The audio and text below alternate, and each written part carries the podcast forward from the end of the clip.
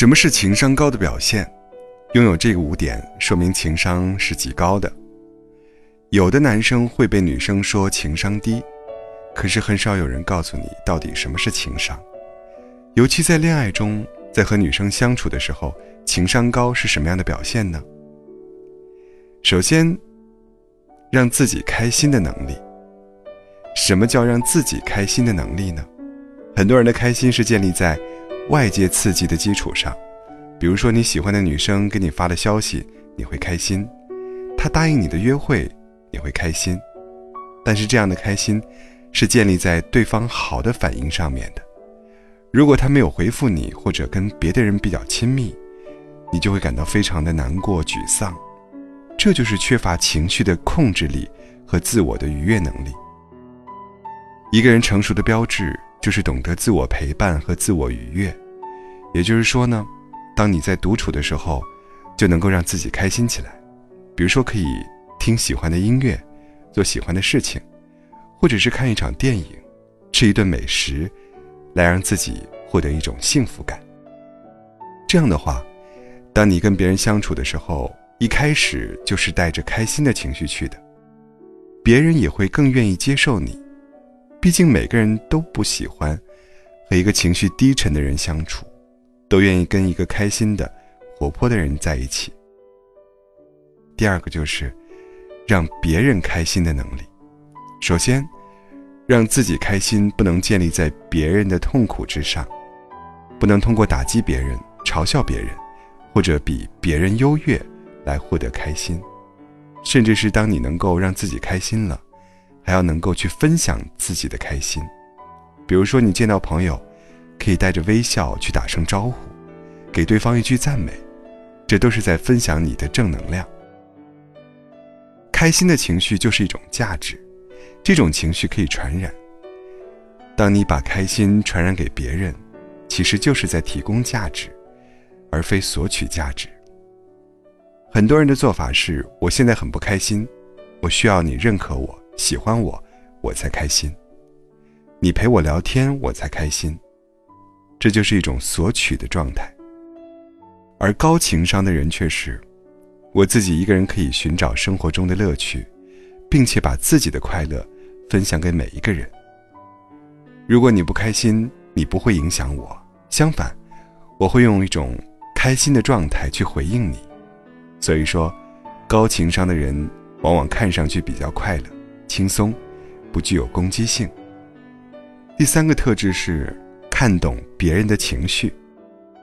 有句俗话说：“听话要听音儿。”高情商的人都能够觉察到对方的情绪变化，其实是因为他更愿意关注对方的感受。如果在聊天的时候对方有点心不在焉，你就知道这个话题他并不感兴趣。但是你不会抱怨指责，而是会分享下一个你觉得有趣的话题。如果对方始终开心不起来，没关系，去尊重对方的感受，可以先不聊，过一段时间。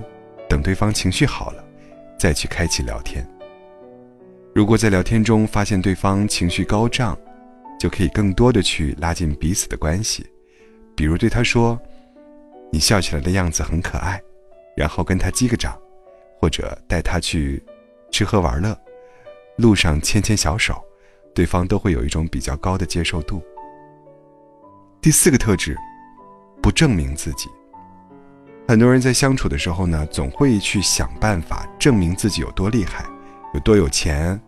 其实这是一种低情商的做法，因为对方很容易觉察到你是在炫耀或者是故意展示。其实，当你去证明自己，潜台词就是说，我觉得有点自卑，所以想努力获得你的认可，这反而会给自己减分儿。而且，当你过分证明自己，一直抬高自己。人家也会觉得很不舒服，因为任何人都不喜欢别人比自己地位高太多。所以说，如果你要夸自己的话，别忘了把对方一起夸。第五个特质就是不评判别人。什么叫评判别人呢？就是站在道德制高点上，去说某某某怎么怎么不好。其实这是一个非常低情商的做法，和证明自己一样，这是自卑的人才会做的。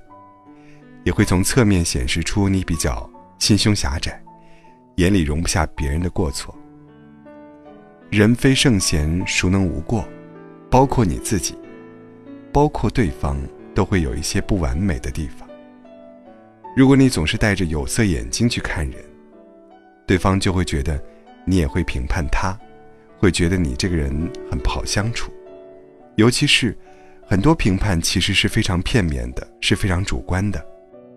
你正在评判的人，可能对方挺欣赏的，这个时候，你们就会发生观念上的冲突，他会觉得你见识浅薄，思想顽固，而不想跟你继续聊下去。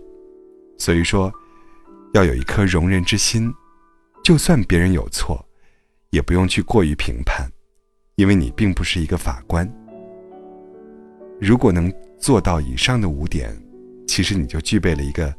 很高的情商，无论是跟朋友还是跟恋人相处，都会为你加分很多的。